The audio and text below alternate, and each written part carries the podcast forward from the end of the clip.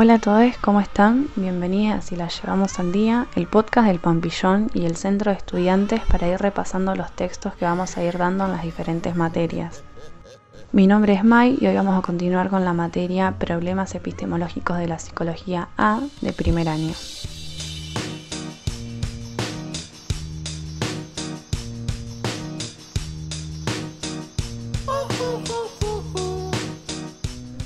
Hoy vamos a tratar el texto de Tullier, Las caras ocultas de la invención científica.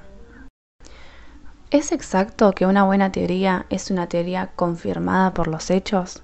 ¿Está bien que haya que rechazar una teoría a la que contradicen hechos experimentales bien establecidos? La respuesta científica tradicional es, si los expertos aceptan una teoría es que está de acuerdo con los hechos, o bien el resultado del experimento es favorable a la hipótesis, lo cual implica que es una teoría válida, o bien es desfavorable y por lo tanto una hipótesis falsa. Tullier va a cuestionar esto.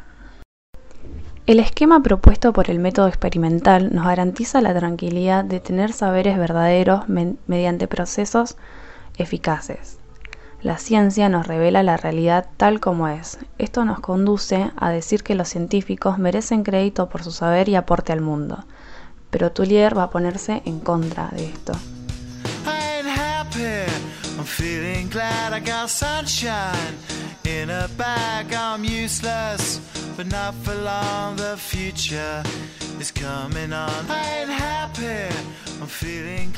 Jamás existe una adecuación perfecta entre las teorías y los hechos. Y con hecho nos referimos a un término que utilizan los científicos para una determinada cantidad de observaciones y resultados experimentales. Al presentar los hechos como una verdad científica, hacen a la ciencia una publicidad abusiva y al mismo tiempo empobrecen la aventura científica. Si solo bastase consultar los hechos, la investigación perdería todo su encanto. Finally, someone let me out of my cage. Now, time for me is nothing cause I'm counting no A's. Nah, I couldn't be there. Now, you shouldn't be scared. I'm good at repairs and I'm under each snare. La diferencia entre ciencia ideal y ciencia efectiva. La ciencia ideal se basa en cuatro mitos fundamentales que se relacionan entre sí. El primero es el de la objetividad. Esta construye un ideal de perfección, pero estamos lejos de alcanzarlo, ya que el investigador siempre corre el riesgo de tomar posturas y hacer conjeturas que afirmen su propia subjetividad. El segundo mito corresponde al sabio. Este es un, este es un espíritu frío, puro, neutro y objetivo, que se mueve por un vacío cultural e ideológico perfecto para la investigación. El sabio tiene una especie de don, gracias al cual consigue formular con éxito sus geniales hipótesis. El tercer mito es el de la neutralidad, que afirma al mito del sabio. Y el cuarto es el del hecho.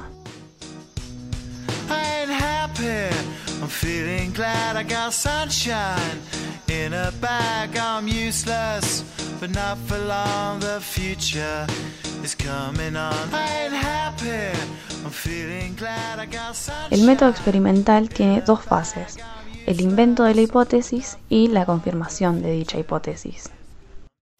Esta última marca el triunfo del hecho y el de la objetividad, y se celebra ruidosamente. Todo esto denota que la ciencia es una actividad sagrada.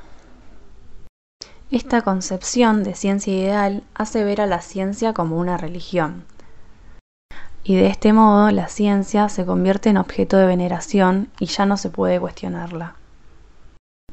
La ciencia efectiva es ante todo humana, todo lo contrario a lo que se ve en la ciencia ideal.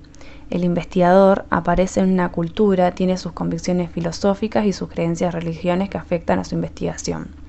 Esta ciencia no otorga un saber verdadero, sino que meras aproximaciones.